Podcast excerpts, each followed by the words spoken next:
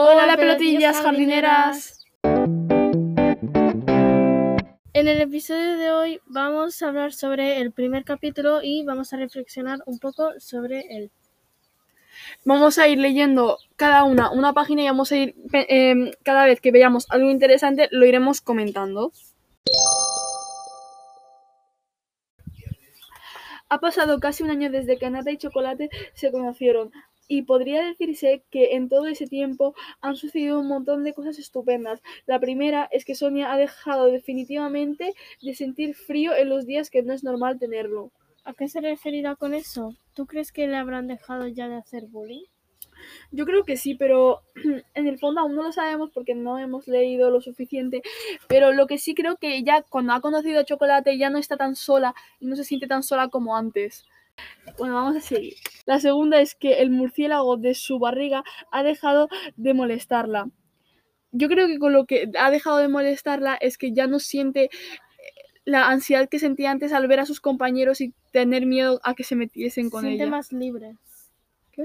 Se siente más libre. Sí, eso es lo que yo creo, porque sentir un murciélago como que no es capaz de meterte un murciélago allí por la, por la boca, plan. Bueno, el COVID. Seguimos. Y la tercera, y creo que la más importante, es que su gran amigo Juan se ha levantado de, de la silla de ruedas y empieza este nuevo curso con ella. Es bastante emocionante ya que Juan antes no podía caminar a, causa de que tenía unas enferme- una enfermedad rara en la pierna y pues no, no, no podía caminar. Bueno, ahora eso, eso está bien para Nata porque así ya no se sentirá tan sola porque tendrá su amigo en el colegio y tal. Bueno, pero que al- en, en el anterior libro ella ya empezó a hacer amigos, pero como que no se sentía 100% cómoda con ellos porque se sentía forzada a estar con ellos. Sí. Bueno, vamos a seguir. Em, Sonia bebe la leche casi sin respirar porque quiere llegar cuanto antes para que su amigo no se sienta solo el primer día. Así que a pesar de ir tan cargada, podría decirse que vuelve, que vuela hasta el colegio.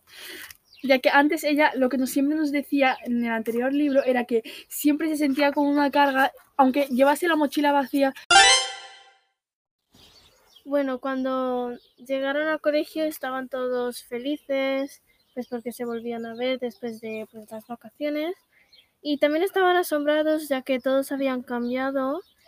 Estaban algunos muy altos, otros bajos. Pero a mí, no me inter- a mí lo que más me interesa saber no es que se hubiesen cambiado físicamente, si hubiesen, que, que hayan cambiado mentalmente, en plan, que ya no sean tan infantiles como antes, que se metían con gente por cualquier tontería.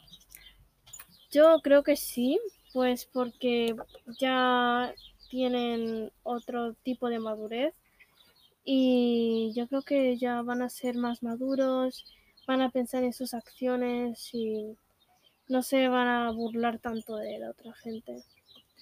A mí me gustaría saber ahora mismo cómo trataría, cómo van a empezar a tratar a, a Chocolate, el amigo de Nata.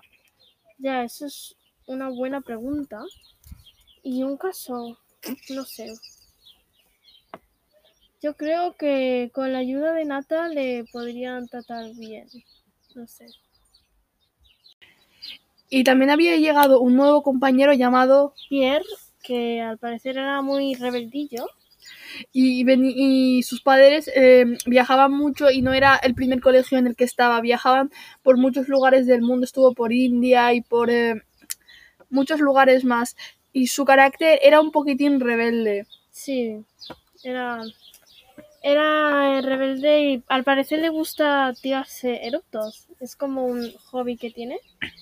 Sí, pero la razón por la cual hace eso es porque allí en India es algo de agradecimiento, en plan que estás cuando, cuando sí, tú- de la comida. sí, cuando tú terminas de comer, cuando te tiras cuando te tiras un erupto es cuando estás satisfecho.